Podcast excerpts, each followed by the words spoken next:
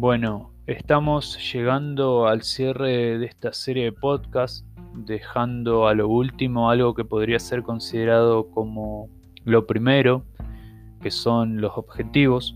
También en este podcast vamos a estar hablando de la evaluación de los mismos eh, a la hora de comenzar a planificar el docente con la apoyatura de los NAV, los diseños curriculares, deberá considerar una serie de ejes para componer la secuencia didáctica, que es este proceso espiralado del que hablamos, donde siempre se vuelve sobre los mismos pasos, que no se considera algo acabado, sino que siempre está en proceso de revisión. En esos ejes se detalla lo que se necesita que un alumno aprenda que no surge del capricho de un autor, sino que es el resultado de una elaboración colectiva que busca, como en el caso de los NAP, un aprendizaje igualitario, brindándole a los alumnos aquellos contenidos culturalmente importantes. Estos NAP son fruto del trabajo colectivo y estructuran los temas de aprendizaje para los alumnos. Un docente va a planificar teniendo en cuenta estos ejes, por lo tanto su lectura es de vital importancia.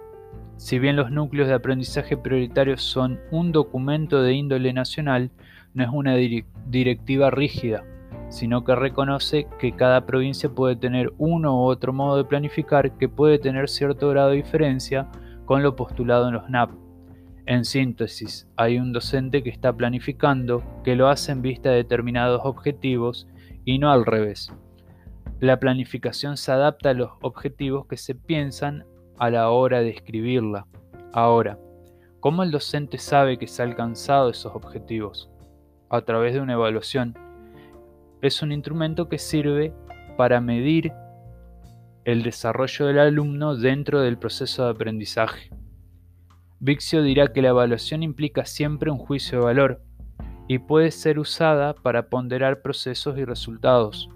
Dependiendo de cómo se lleven a cabo y en qué se centren las evaluaciones, podemos saber si esos objetivos fueron o no alcanzados y en qué grado fueron alcanzados. Pero tiene que haber una correlatividad entre lo presentado en clase, el modo de evaluar y los objetivos a evaluar. También dependiendo del tiempo en que se produce la evaluación, podremos hablar de evaluaciones diagnósticas, de permanente de proceso o de resultado. Dependiendo de los datos arrojados por la evaluación, un docente que haya identificado una problemática específica podrá optar por acomodar su diseño curricular. Cabe destacar que desde el posicionamiento de las autoras, el proceso de planificación nunca es un proceso acabado, así como el aprendizaje tampoco lo es, sino que siempre está abierto a revisión, y reflexionar sobre el uso de determinadas estrategias, o también podrá, entre muchas opciones, presentar un proyecto. Un proyecto surge cuando un docente detecta una problemática específica que sea significativa para los alumnos, la institución o la sociedad y que puede llevar al trabajo entre diferentes cátedras.